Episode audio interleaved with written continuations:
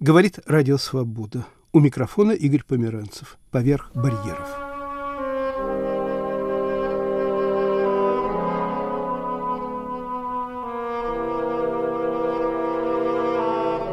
Начнем этот выпуск с экскурсии, не совсем обычной. Наш гид – киевская журналистка Елена Холоденко.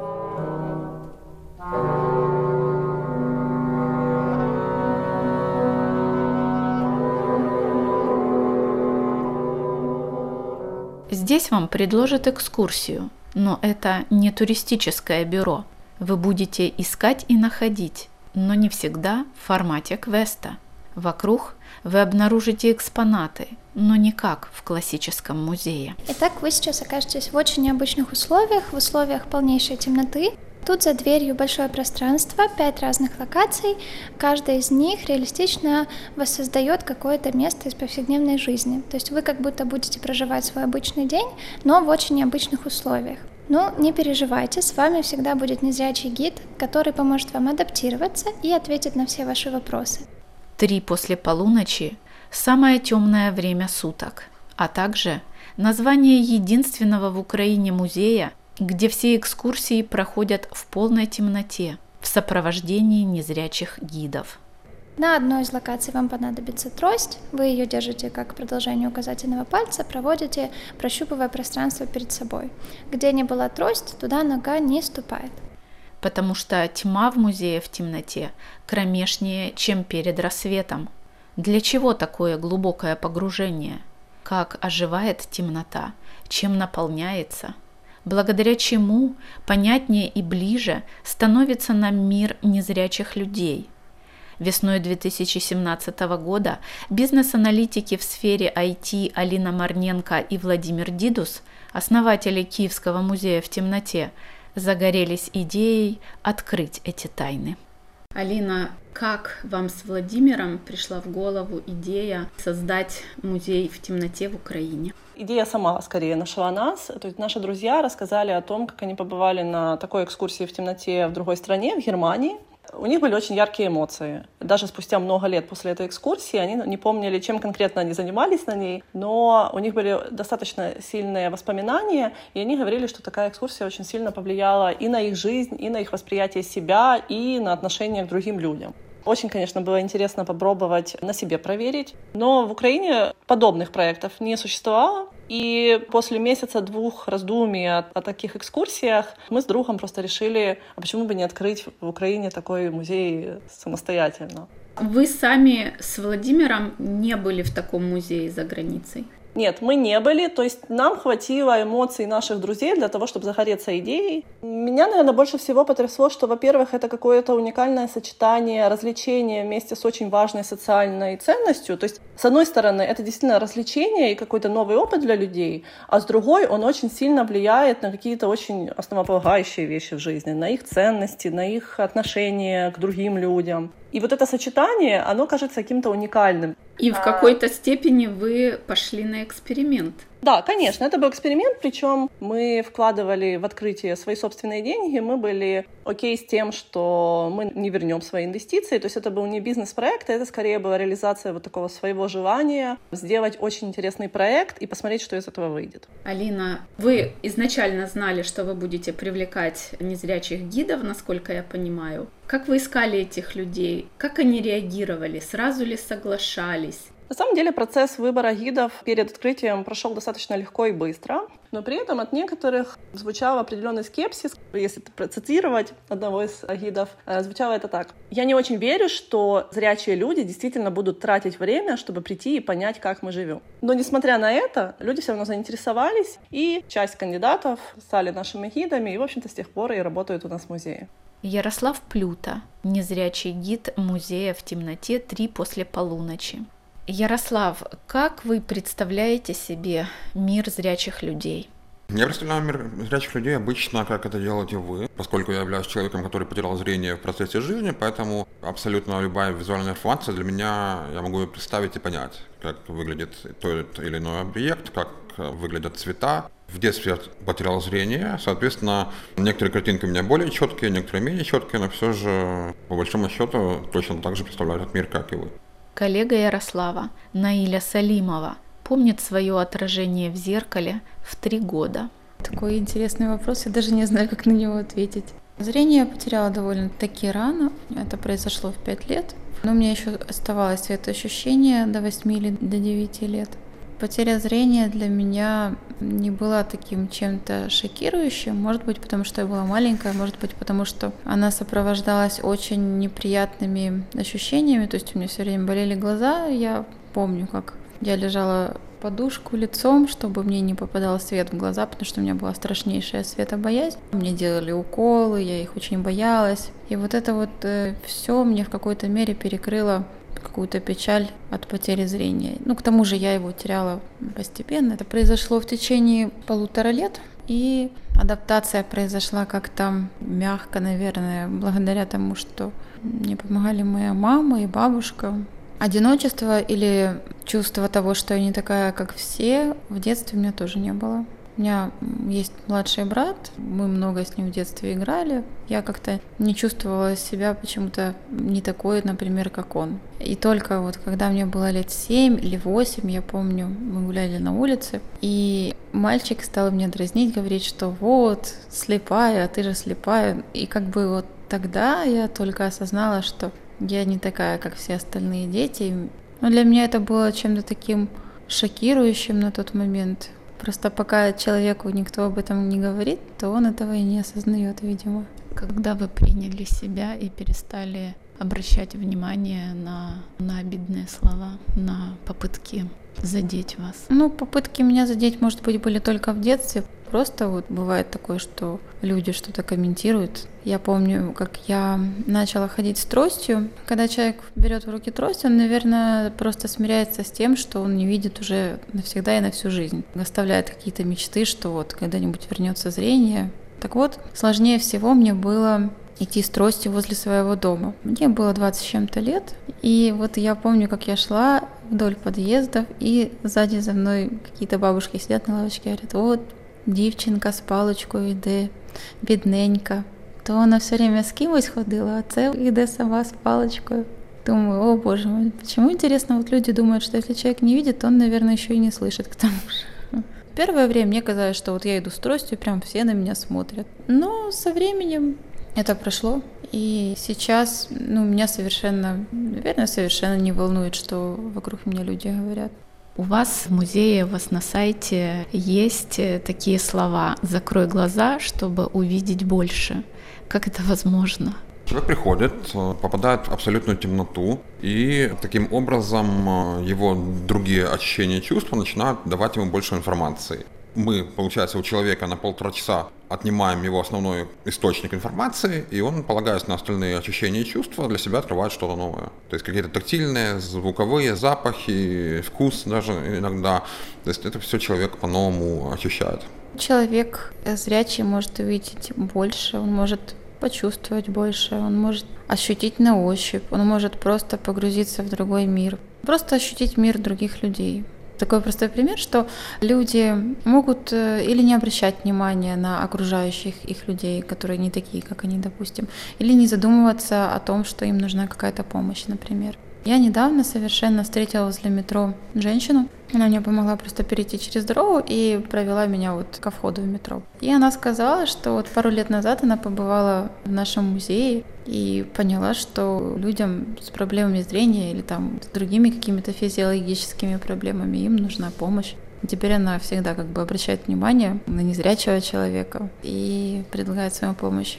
Продолжает Николь Полищук менеджер музея в темноте «Три после полуночи». Человек попадает в темноту, и он выполняет какие-то повседневные вещи из его жизни. Переходит дорогу на улице, покупает кофе, пробует налить воды в чашку. То есть это какие-то такие очень рутинные для нас вещи, которые мы выполняем с помощью зрения. Как бы зрение — это наш главный анализатор, а тут мы лишаемся такой возможности, и у нас начинают обостряться наши другие органы чувств. То есть мы начинаем больше внимания обращать на них. Вот, например, яркий случай. На одной из локаций есть задание перейти дорогу.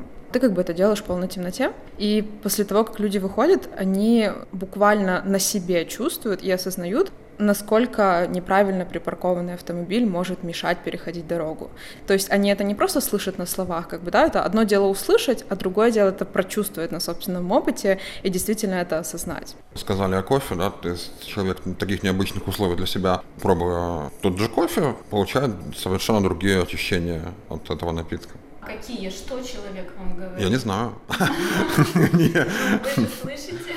Ну просто вот по-другому воспринимается вкус. Становится более насыщенным, наверное, так правильно будет сказать. Звук машин, например, улица, да, когда мы переходим дорогу, то для людей звук машин ежедневный в городе просто при обычных условиях он э, не заметен или не так заметен. Здесь же, попадая в темноту, говорят, что очень сильнее гудят автомобили, что вот намного шума больше, хотя на самом деле нет. Тот же шум, Просто вот человек в новых для себя условиях чувствует, воспринимать его по-другому. То есть более ярко, более насыщенно. Николь, у вас есть экскурсии или вот мероприятия определенных форматов. Да. Прогулка, свидание, романтическое свидание, да, знакомство с Киевом, детский день рождения, квест.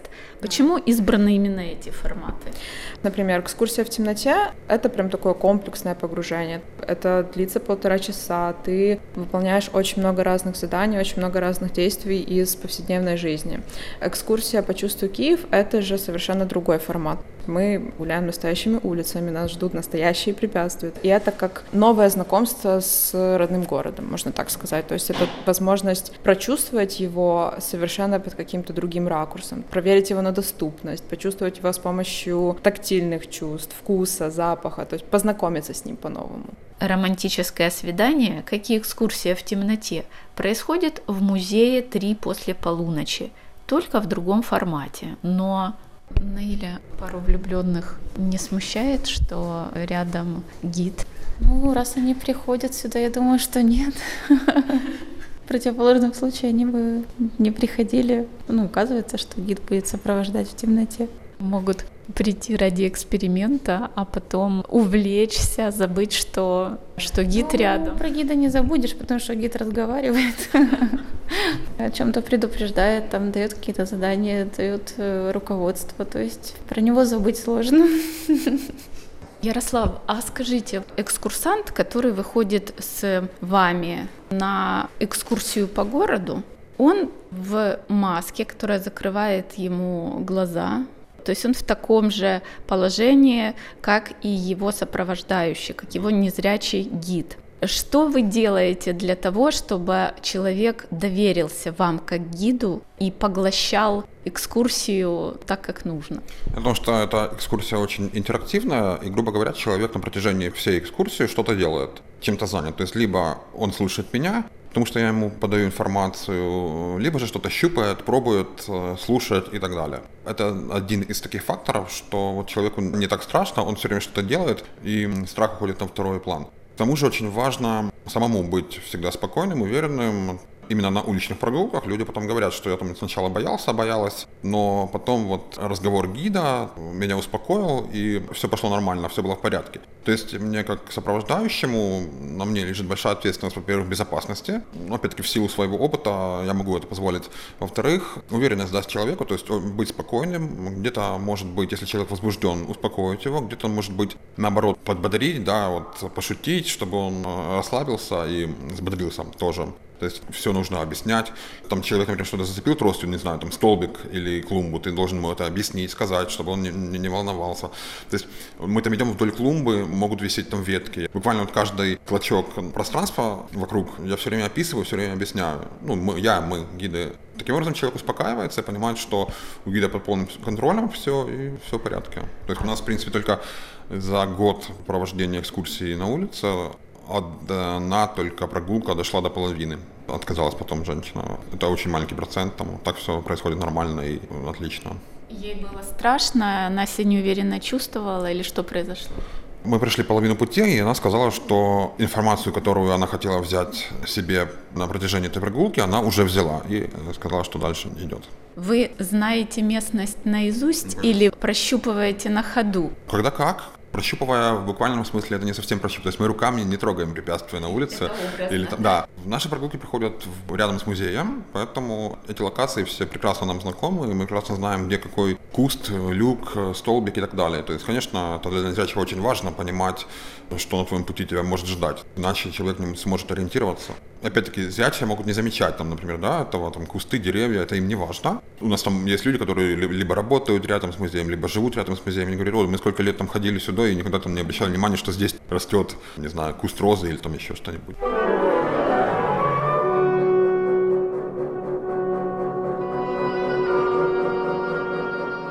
Говорит Радио Свобода «Поверх барьеров». Вы слушаете передачу Елены Холоденко «Экскурсия в темноте».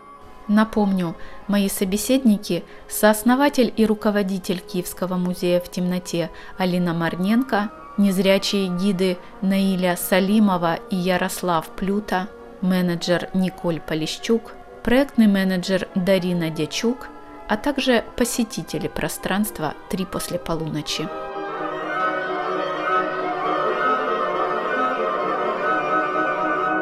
А как воспринимают экскурсии музея в темноте незрячие экскурсанты? Спрашиваю Алину Марненко. На самом деле вообще многих удивляет, что незрячие приходят к нам на экскурсию, казалось бы, экскурсия в темноте, зачем незрячим приходить? Тут два важных э, момента. Первый, если мы говорим о прогулке в темноте, то для них это скорее как развлечение, как квест. Они приходят выполнить задание, которое мы придумали, посмотреть, что мы там создали интересного, ну и пообщаться с гидом, конечно. Но у нас есть второе важное направление нашей деятельности, это, в общем-то, доступное искусство для незрячих. Вот мы создали уже 63 экспоната таких, это скульптура, живопись тактильная и архитектура, все это в доступной форме. Мы стремимся к тому, чтобы искусство становилось доступным для незрячих, причем не только в рамках нашего музея, но мы сотрудничаем и с другими музеями, которые ну, работают в направлении адаптации своих экспозиций для незрячих. И вот на таких выставках, которые мы проводим регулярно, конечно же, первая главная цель для незрячих — это уже просветительская.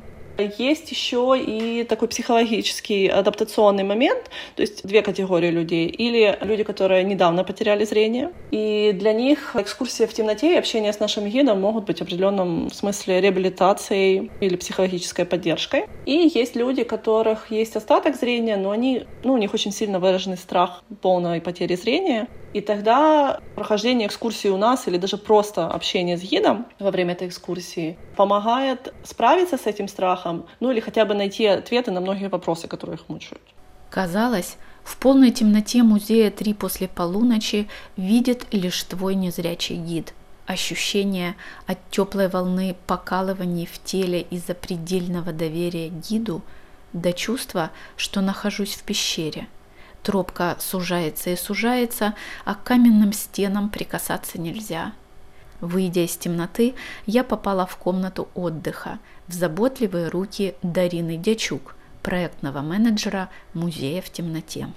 Ну, во-первых, вы выходите, вам нужно адаптироваться, потому что перепад света идет, увидеть своего гида, потому что гида вы в обычных условиях до экскурсии не видите, поэтому вы знакомитесь с гидом, и потом есть различные активности. Например, у нас здесь стоит деревянный лабиринт. Вообще все у нас адаптировано таким образом, чтобы можно было играть либо в масках, либо с закрытыми глазами. Например, зрячие и незрячие одновременно могут э, сыграть, в принципе, наверное, в любую игру, которая у нас тут лежит и стоит, что как располагается. Вам нужно либо от центра найти выход до цифр, либо от цифр наоборот в центр с закрытыми глазами. Вы можете попробовать. Фишечка ведется вот так. И вот с закрытыми глазами попробуйте. Ну, в центр вы уже дошли, Какая я молодец. Поэтому обычно на перегонки играют компании. Дети очень любят лабиринт, э, так что это вот такая вот у нас активность, разогревочная, скажем так. Потом есть крестики-нолики, все вытаскиваются, у вас поле перед вами. Крестики-нолики в виде кубиков, и мы должны, во-первых, попасть в лунку с определенным крестиком или ноликом, а во-вторых, еще Запомнить ход игры, тоже очень милая такая игра, но любят и взрослые, и дети, все. Можем залезть наверх. Шахматы это прям адаптированные шахматы. Вы видите на черных сверху такая как пимпочка, для того, чтобы отличать их от белых. Доска сделана с отверстиями, чтобы фигуры не падали. По бокам вот это цифровой знак, номер ряда, а тут буквы. Азбукой Брайля. Да, и белые, ну, белые отличаются тем, что на них нет никаких выпуклостей и ничего такого. И вот у нас бывало, что играли зрячие с незрячими. Когда-то был интересный случай, когда пришел комментатор, который комментирует шахматные игры, и он э, играл с нашим гидом, с Ярославом они играли. Посетитель, этот мужчина, который профессионально играет в шахматы, да, играл в маске на глазах и выиграл Ярослава, но сказал, что это было непросто, потому что тебе нужно запоминать в голове игру, как ты походил, как походил твой соперник. А, но те, кто хорошо играет в шахматы, в принципе, с гидами могут сразиться. Есть еще шашки, домино и даже морской бой, адаптированные для игры вслепую. В обычном музее ребенок слышит две вещи не трогая руками и тихо, не шуми. Нас интерактивный музей, поэтому замечание «не трогай», конечно же, у нас наоборот, обратный эффект имеет, то есть наоборот у нас надо все трогать. Ну, а замечание «тихо» работает, наверное, еще вдвойне, именно в нашем музее, потому что детские группы, особенно когда начинают шуметь, они создают белый шум, таким образом мешая самим себе. Они могут недополучить информацию, которую я доношу, поэтому, да, если дети сильно активны, мы, конечно же, их успокаиваем. Опять-таки, это же плюс, дети сами говорят часто, что вот э, реально в нашем музее не как у всех, потому что все нужно трогать. Детям от этого тоже интересно и весело. Мы работаем в формате edutainment, как бы образование с помощью игры, и мы доносим очень важные вещи в интерактивный, в эффективный, в очень доступный для детей способ. У взрослых мы меняем отношение к незрячим людям, а у детей мы его формируем. То есть мы убеждены в том, что такие вещи, как эмпатия, толерантность, их нужно развивать с самого детства, и нужно формировать правильное представление про людей с инвалидностью с самого детства. И мы как раз-таки делаем это не в формате каких-то скучной лекций, то, что там вот, есть незрячие люди, там им нужно предлагать помощь на улице. Нет, мы это во-первых, даем на, на собственном опыте прочувствовать. То есть экскурсия в темноте — это не рассказы, это ты буквально проходишь через то, через что проходят незрячие люди каждый день. Дети иногда бывают просто очень удивлены там, то, что незрячие люди активно пользуются телефонами, то, что они могут быть программистами. То есть мы им как бы буквально открываем глаза на то, как живут незрячие люди и чем я могу быть полезен для незрячих людей. Очень заметна разница восприятия и поведения на экскурсиях у детей там, младшего возраста и, например, подростков. Потому что у младших, например, еще присутствует определенная непосредственность в общении, в том числе там, с незрячими людьми, а у подростков уже видна вот эта вот навязанная обществом стереотипизация. То есть, когда они видят незрячего гида, у них сразу же уже видно включается какой-то барьер и ступор, и они не знают, как себя правильно вести, и думают, что надо вести себя как-то особенно. Ну и в целом бывают разные разные курьезные случаи, когда они думают, что если человек не видит, то он и не слышит. То есть все это порождается и стереотипами в обществе, и э, отсутствием информации правильной, корректной. И да, вот, в общем, если подытожить, то школьники — это одна из самых важных наших категорий, это почти половина наших посетителей, и действительно формат доказал, что он очень эффективный для детей. Чему все работники музея могут научиться у детей? В первую очередь открытости к миру, любознательности. У всех детей стоит такому поучиться. То есть дети очень, очень прямые. Если их что-то интересует, даже если это какой-то не совсем корректный вопрос, они все равно его зададут. У нас, в принципе, не существует каких-то табу по вопросам. То есть у нас посетители могут задать абсолютно любой вопрос нашему гиду про то, как вообще незрячие живут. Эти вопросы не всегда могут быть корректны, но эти вопросы как раз-таки помогают сформировать какую-то правильную картину про то, как живут незрячие. И вот дети, у них есть вот эта вот тяга к тому, чтобы узнать что-то новое, и это прекрасно. Если у нас прогулка взрослая полтора часа длится, то детская час, 55 минут. И бывает часто случай, когда ребенок приходит к нам с группой детской, а потом э, зовет своих родных родителей и приходит уже на полноценную прогулку, на длинную. Общаемся, говорю, как о нас узнали, почему пришли, и там родители говорят, ой, там условная Машенька, Катенька была вот недавно с ребятами со школы, и так понравилось, и вот она нам все уши прожужжала, вот мы пришли. Наиля, Например, чтобы вывести из себя человека с шаткой психикой, достаточно даже тихо включить электродрель. А вот используете ли вы, конечно же, гуманно, но подобные психологические фишки? Нет? А каким образом вы пытаетесь обострить чувство человека, который попадает в темноту? Этого не нужно делать, это происходит само по себе. То есть человек не видит, его внимание переключается на другие чувства. Так устроен человеческий мозг. И мне не нужно применять какие-то особые методики или там какие-то ухищрения. Все происходит само собой.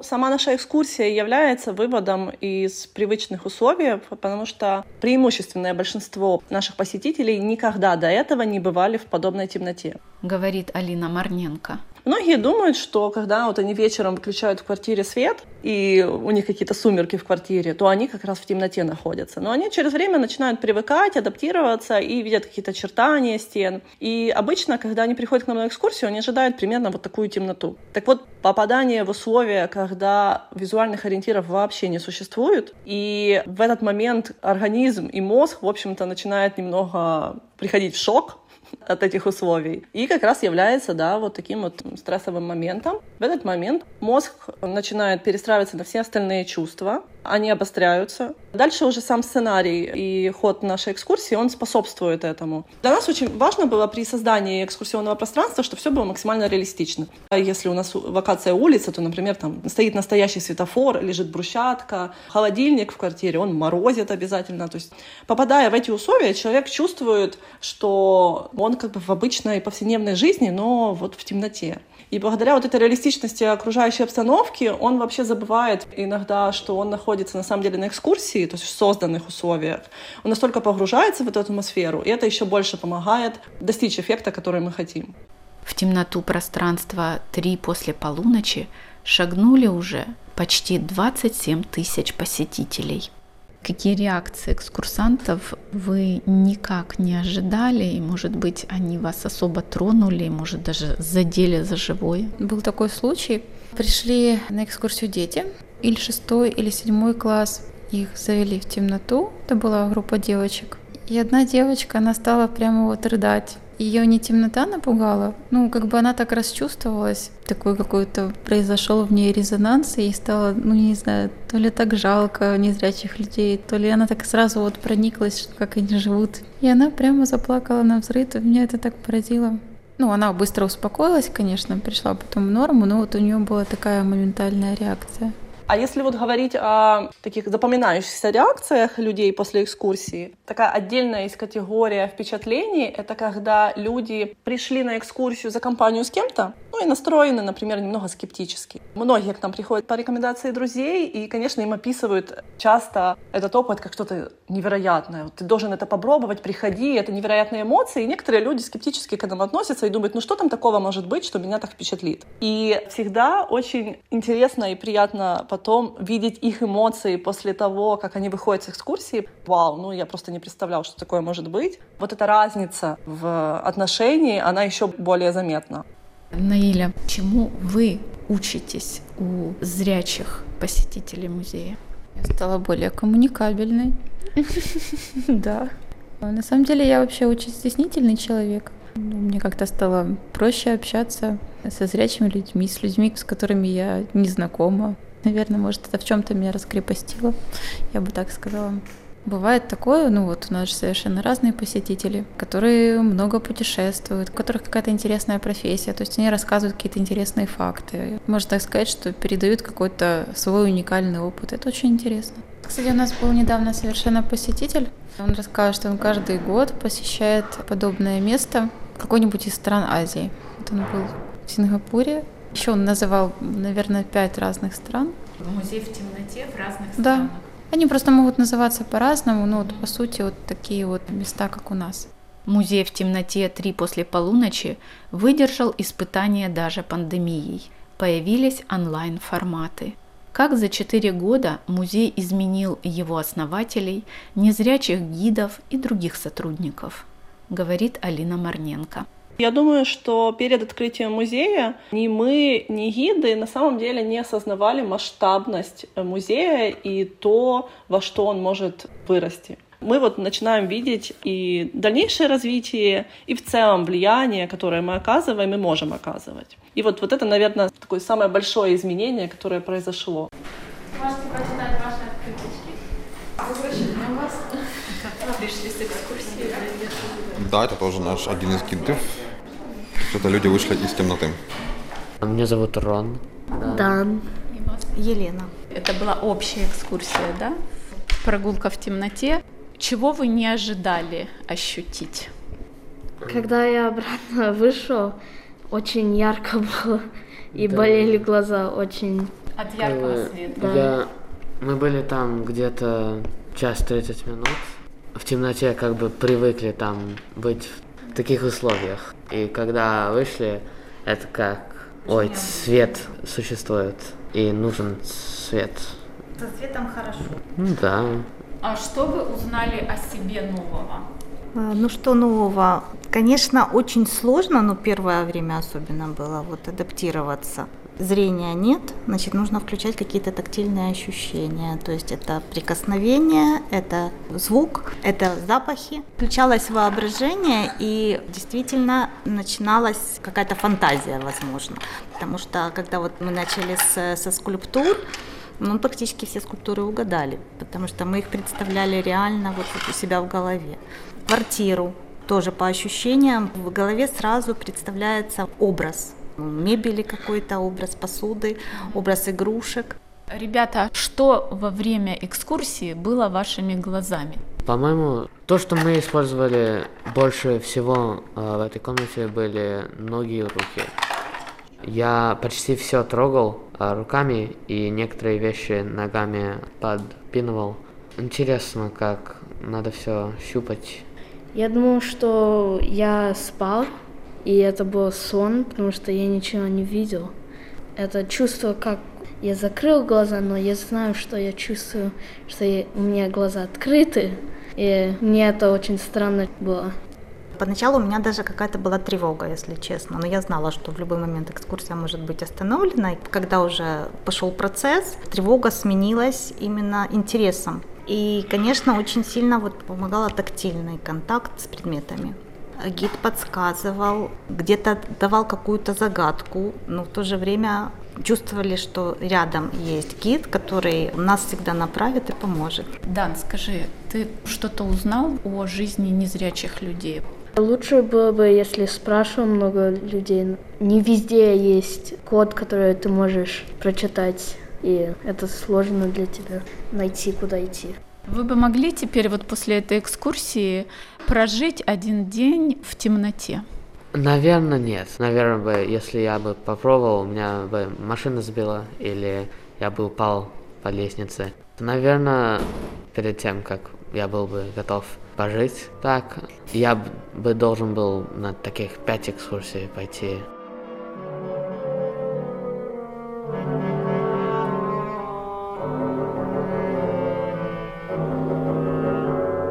Вы слушали передачу Елены Холоденко «Экскурсия в темноте».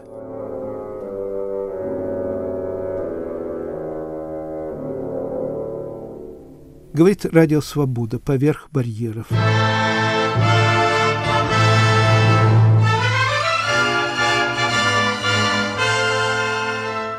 До конца этого часа передача из цикла «Писатели и музыка». Автор цикла Владимир Абаринов.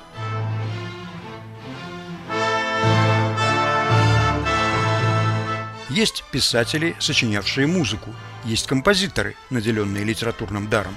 Орегу Бойто был и тем, и другим. Он не мог и не хотел выбрать одно поприще из двух.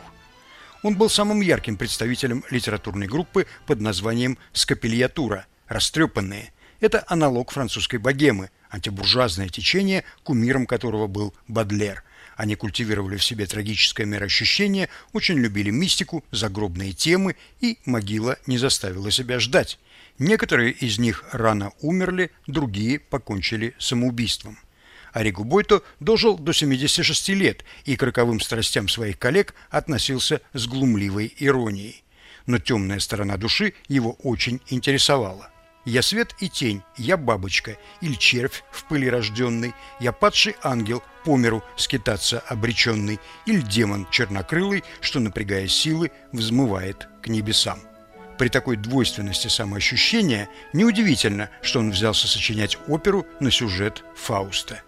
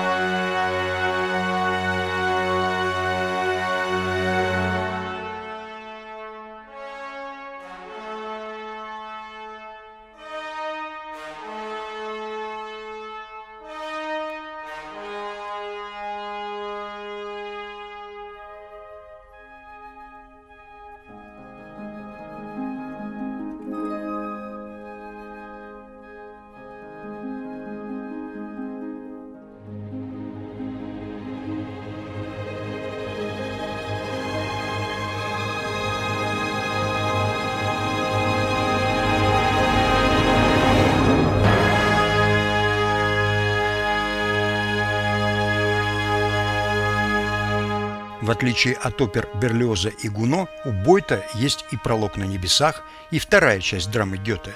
Господь, правда, в прологе не появляется, но зато изумительно поют ангелы и кающиеся грешники.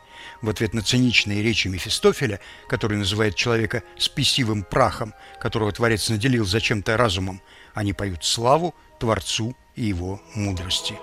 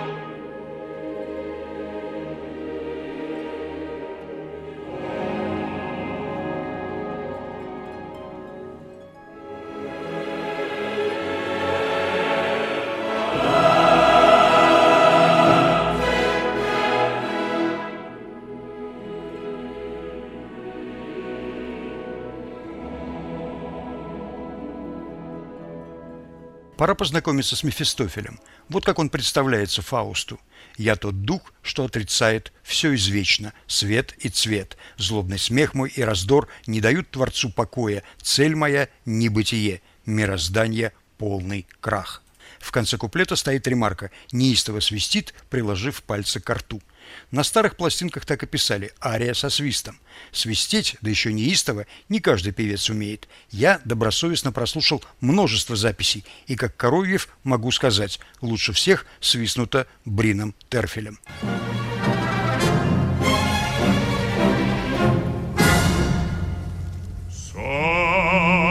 spirito che nega sempre lastra il fior. Il mio ghigno e la mia vega turban gli ozi al creator.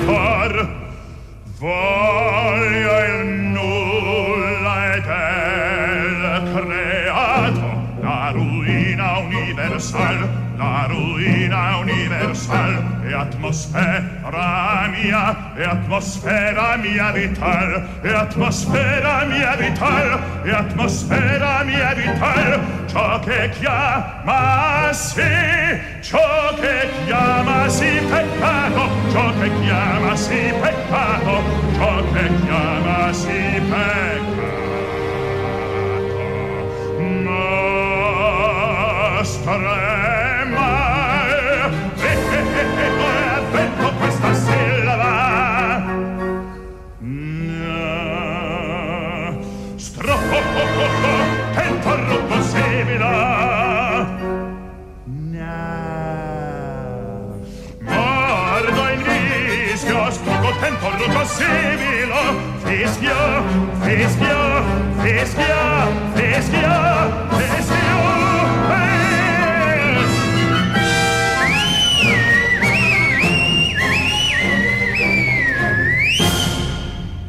Мефистофеле много прекрасной музыки, но одну арию особенно любят сопрано и часто исполняют ее в концертах. Это ария Маргариты из третьего акта. Она нечаянно отравила мать, в помрачении рассудка утопила своего ребенка и теперь в тюрьме ждет казни. Из множества великих исполнений я выбрал два. Одна певица продолжит другую. Галина Вишневская и Пиа Тассинарий.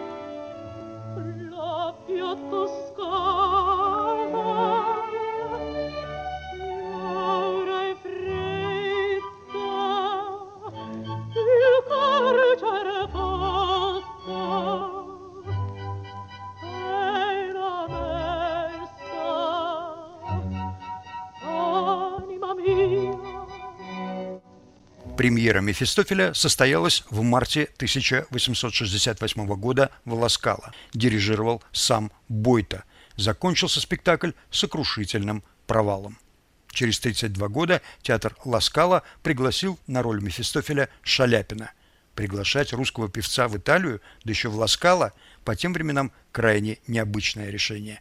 Шаляпин, получив телеграмму из Милана, не поверил ей и заломил астрономический гонорар для певца, которого совершенно не знала Европа. Директор театра согласился. Шаляпин поехал в Италию с Рахманиновым. Они сняли виллу и разучивали партию уже на месте. Чтобы поразить публику окончательно, Шаляпин вышел в прологе практически голым. Это был триумф. Именно Мефистофель Бойта, а не Гуно, прославил Шаляпина на весь мир. Послушаем запись 22 года. Это выходная ария Мефистофеля в прологе.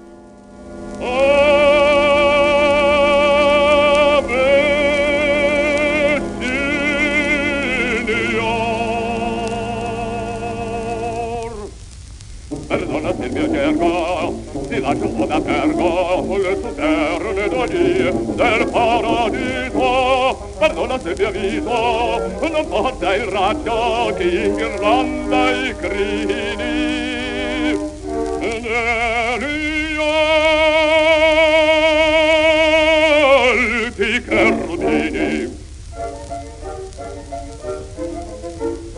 perdonate dicendo io corro il rischio di buscar qualche picchia e al par di grillo saltellante a caso. Picchia fra gli altri il nodo poi canterà che fa tu superba fa il tuo trillo. un l'erba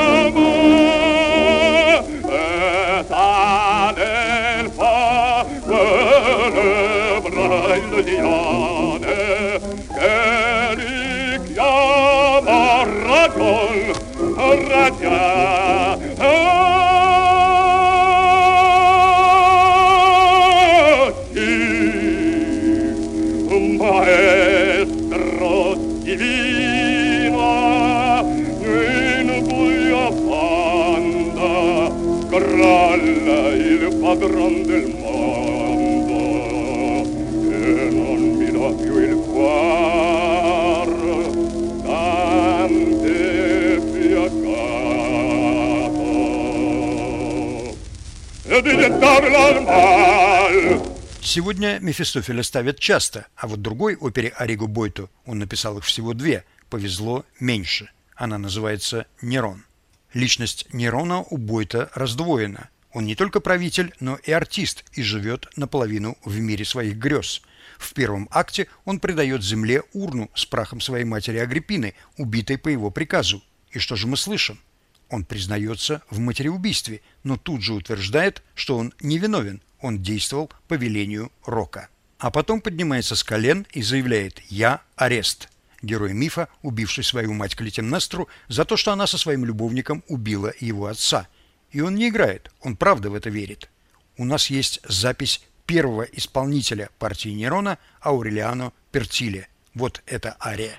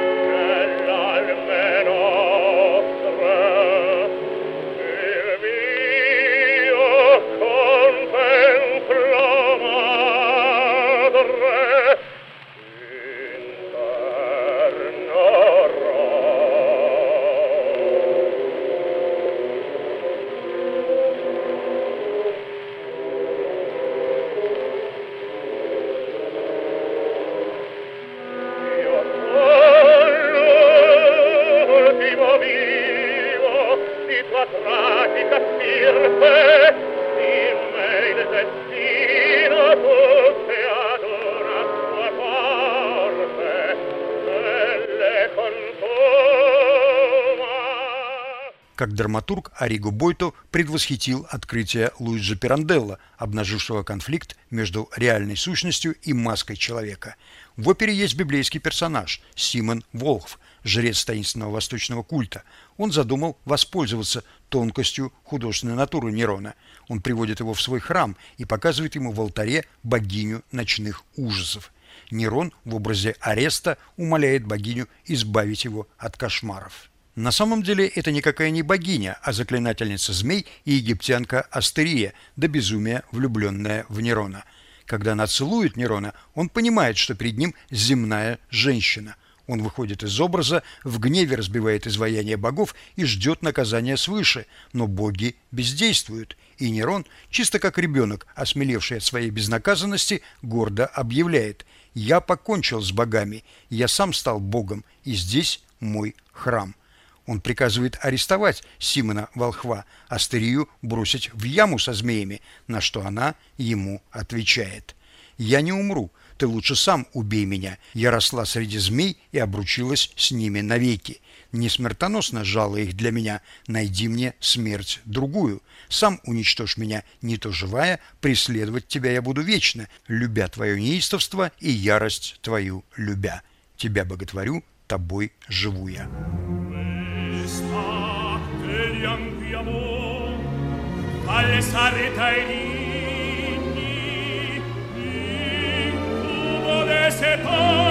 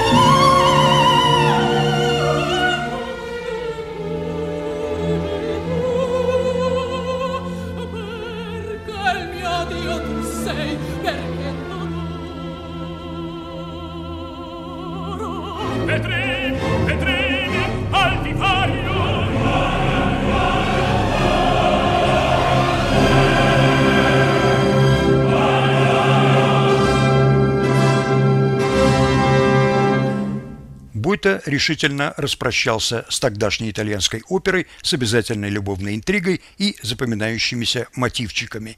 Видимо, он прекрасно сознавал, что это его творение придется не по вкусу публики, но не мог и не хотел идти у нее на поводу. Нерон – это глыба, которую Бойто взвалил себе на плечи, честно нес и не донес. Он так и не закончил оперу, не написал последний акт. Его по черновикам дописали дирижер Артуро Тосканини и композиторы Антонио Сморелья и Винченцо Томазини. Она была поставлена в Ласкало в 1924 году, уже после смерти Бойто.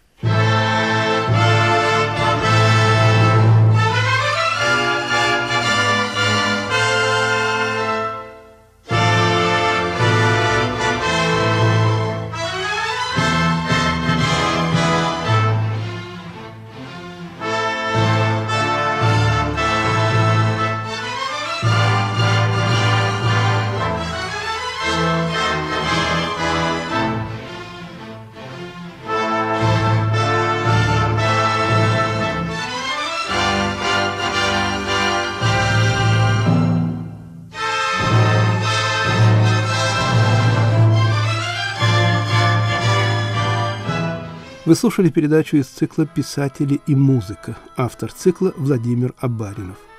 Режиссер этого выпуска «Поверх барьеров» Наталья Аркадьева.